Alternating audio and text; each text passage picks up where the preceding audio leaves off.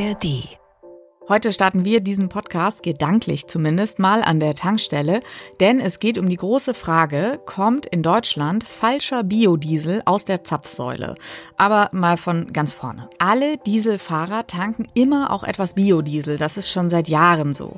Die Mineralölunternehmen, die können diesen Treibstoff, dem fossilen Diesel, bis zu 7% beimischen, um eben gesetzlich vorgeschriebene Klimaziele zu erreichen. Dieser Biodiesel wurde eigentlich immer zu großem Teil auf Palmölbasis hergestellt. Dafür braucht man natürlich Palmölplantagen und für die wiederum wurde in Südostasien der Regenwald abgeholzt. Genau das aber will die Europäische Union nicht mehr. Deswegen wird in Deutschland seit Anfang des Jahres kein Biodiesel auf Basis von frischem Palmöl mehr akzeptiert. Ja, soweit die Theorie. Aktuelle Recherchen von NDR-Reportern werfen daran aber Zweifel auf. Klären wir alles jetzt hier in 10 Minuten Wirtschaft. Das gibt es Montag bis Freitag neu für euch in der ARD Audiothek und überall dort, wo ihr gerne Podcasts hört. Heute mit mir, Melanie Böff. Hi, schön, dass ihr dabei seid. Wenn ihr diese Folge gehört habt, wisst ihr in nur gut 10 Minuten, ob womöglich gepanschter Biodiesel in deutschen Autos landet und welche Rolle China dabei vermutlich spielt. Und zu all diesen Fragen haben meine NDR-Kollegen Nils Naber und Antonius Kempmann recherchiert. Aus dem Rechercheteam ist Nils Naber jetzt hier bei mir. Hi Nils, schön, dass du da bist. Hallo, ich freue mich auch. Also, ich habe es ja gerade schon mal so ein bisschen angedeutet. Biodiesel auf Basis von frischem Palmöl. Da hat die Europäische Union einen Riegel vorgeschoben. Heißt das jetzt wirklich, dass diese Art Biodiesel gar nicht mehr nach Deutschland kommt? Also äh, Biodiesel auf Basis von frischem Palmöl soll nicht mehr nach Deutschland kommen. Äh, das heißt aber nicht, dass kein Biodiesel auf Basis von Palmöl mehr nach Deutschland kommt. Es ist nämlich so, Biodiesel kann auf unterschiedliche Art und Weise produziert werden und es gibt Biodiesel, der auf Basis von Abfallstoffen produziert wird. Das könnte zum Beispiel jetzt Frittenfett, also, also Speisefett sein. In Asien ist Speisefett hauptsächlich Palmöl oder häufig. Da gibt es sogar noch weitere Sachen, so wie Abfall aus der Palmölproduktion. Ähm, auf Basis dessen kann auch Palmöl produziert werden. Und im Endeffekt, wenn ich das dann im Labor hier im fertigen Biodiesel in Deutschland analysiere, kann ich nicht herausfinden, ist es jetzt frisches Palmöl, was im Biodiesel drin ist, oder ist es Speisefett, Palmöl, was im Biodiesel drin ist, oder ist es aus, aus dem Abwassertopf äh, der, der Palmölproduktion? Also das ist das Problem. Mhm. Und hat das Konsequenzen? Naja, wir haben Ende 22, Anfang 23 haben wir gesehen, dass sehr viel Biodiesel aus China nach Europa, speziell Deutschland, gekommen ist. Und man hat sich gefragt, woher kommt dieses ganze Material denn? Das konnte man sich nicht erklären.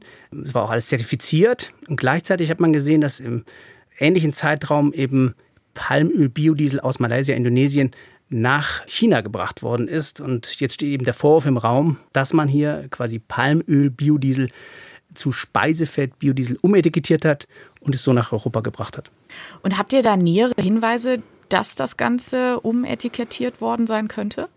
Also handfeste Beweise liegen uns nicht vor, aber wir haben mit einem Unternehmer geredet, der Anfang des Jahres in China war und äh, ein Tanklager besucht hat und dem dort erzählt worden ist, dass in, in einem großen Tank eben unterschiedliche Biodieselströme in einem Tank zusammengeschüttet werden. Das heißt eben zum Beispiel Biodiesel aus Indonesien und auch Speisefett-Biodiesel aus China in einem Tank zusammen und dann wird das quasi dann nach Europa exportiert. Das geht eigentlich gar nicht, weil ähm, es ist ja ein Unterschied, ob ich jetzt Speisefett-Biodiesel habe oder Palmöl-Biodiesel aus, ähm, aus Indonesien.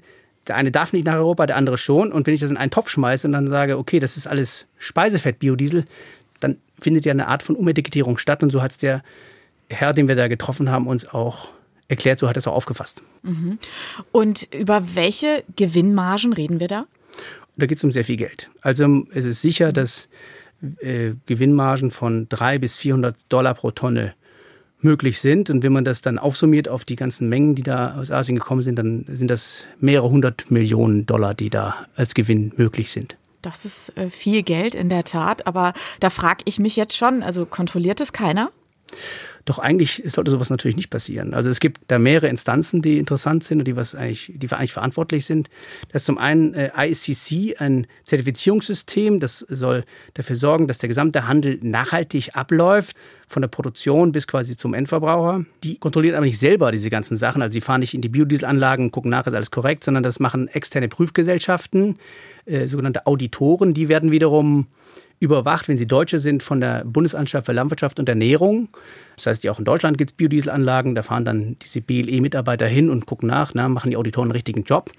In China können sie das aber nicht machen, weil äh, China das nicht zulässt. China lässt keine BLE-Mitarbeiter ins Land. Wir haben auch die chinesische Botschaft gefragt, okay, warum geht das denn nicht? Da haben wir keine Antwort zu erhalten. Okay, aber also das bedeutet, da ist jetzt eine Art Kontrolldefizit oder, oder Blackbox in China.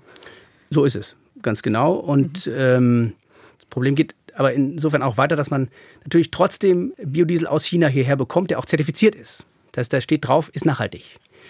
Und jeder Endabnehmer hier, der am Schluss der Handelskette ist, muss sich auch darauf verlassen, dass dieses Zertifikat gültig ist und, und zählt, weil mit diesem Zertifikat lässt man sich ja seine Treibhausgasminderung gut schreiben. Das ist ja der Sinn des ganzen Handels. Mhm. Jetzt ist natürlich es so, es gibt Wünsche aus der Biodieselbranche, dass man sagt, okay, wenn äh, sich im Nachhinein herausstellt, dass dieser Biodiesel gar nicht nachhaltig ist, dann müssen wir euch auch diese Treibhaus, diese Zertifikate quasi wieder wegnehmen. Mhm. Also den, den Endkunden, das heißt, das ist Mineralölbranche. Ne? Da ist natürlich die Angst groß, dass einem das wieder weggenommen wird, aber eigentlich auf der Basis der, des geltenden Rechts ist das eigentlich gar nicht möglich, weil diesen Zertifikaten äh, Vertrauensschutz gegenüber ausgesprochen wurde. Auf der anderen Seite, wenn man jetzt, wenn man jetzt sagt, okay, was, was haben denn die Mineralunternehmen für einen Anreiz, äh, sich von diesen ganzen Geschäften fernzuhalten, dann ist es halt auch so, wenn man wüsste, okay, wenn ich, wenn ich Gefahr laufe, mir, mir werden nachher meine Zertifikate wieder weggenommen, dann bin ich vielleicht vorsichtiger, als wenn ich weiß, okay, eigentlich Vertrauensschutz, mir kann eigentlich nicht viel passieren. Wer ermittelt in der ganzen Sache? Also die ICC hat Untersuchungen durchgeführt, äh, hat äh, Sonderkontrollen durchgeführt, er hat gesagt, so, wir müssen da Veränderungen durchführen, in Zukunft muss es besser werden. BLE hat Sonderkontrollen durchgeführt, hat sogar eine Anzeige erstattet bei der Staatsanwaltschaft in Bonn. Allerdings beginnt gar nicht mit Ermittlungen, weil man äh, sagt, okay, es gibt keinen, keinen greifbaren Geschädigten. Ähm, da geht es also nicht weiter. Die EU ermittelt auch noch. Da würden wir gerne wissen, wie eigentlich der Stand der Ermittlung ist. Dazu erfahren wir nichts, äh, trotz Frage. Soll irgendwie sich monatelang hinziehen, wie die da äh, unterwegs sind. Ähm, ob da überhaupt irgendwas Nennenswertes bei rauskommt, wissen wir nicht, weil eigentlich muss man natürlich in China auch ermitteln und das ist natürlich nicht so einfach. Okay. Also, ihr werdet da dranbleiben, gehe ich von aus. Nils Naber, vielen Dank, dass du heute hier im Podcast warst. Alles klar, danke. Ja, spannende Recherche. Und Nils hatte ja auch einen anderen Kraftstoff noch angesprochen, nämlich Frittenfett. Denn die Bundesregierung hat inzwischen auch Diesel zugelassen, der nur aus Altspeiseöl besteht, also auch solches, das zum Frittieren benutzt wird. Schon heute dürfen die beigemischt werden. Neu ist jetzt eben, dass Diesel zu 100 Prozent aus diesen Ölen bestehen darf. So will die Regierung den Verkehr nachhaltiger machen. Was genau künftig in den Tank kommt, darüber müssen dann natürlich Tankstellen genau informieren, damit es am Ende auch nicht teuer wird, falls man mal was Falsches tankt. Also bevor ihr das neue Zeug tankt, solltet ihr auch wirklich erstmal beim Hersteller checken, ob euer Auto das Ganze überhaupt verträgt. Inwiefern Autofahrerinnen und Fahrer flächendeckend Kraftstoff aus Frittierfett tanken können, das ist aber wirklich noch gar nicht klar, denn so viele Pommesbuden gibt es auch gar nicht, dass es für alle Autos reicht. Es gibt einfach offenbar nicht genug von diesem Altspeiseöl.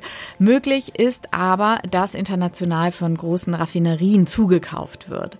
Ganz durch ist die Sache politisch auch noch nicht. Die Verordnung muss noch vom Bundesrat abgesegnet werden und könnte dann im Frühjahr nächsten Jahres umgesetzt werden. Haben wir natürlich für euch alles weiter auf dem Schirm hier in 10 Minuten Wirtschaft. Und wenn ihr keine Folge mehr verpassen wollt, dann abonniert doch gerne unseren Kanal in der ARD Audiothek und überall, wo ihr eure Podcasts hört. Und damit wünsche ich euch erstmal einen schönen Tag. Ich sage Tschüss und bis morgen.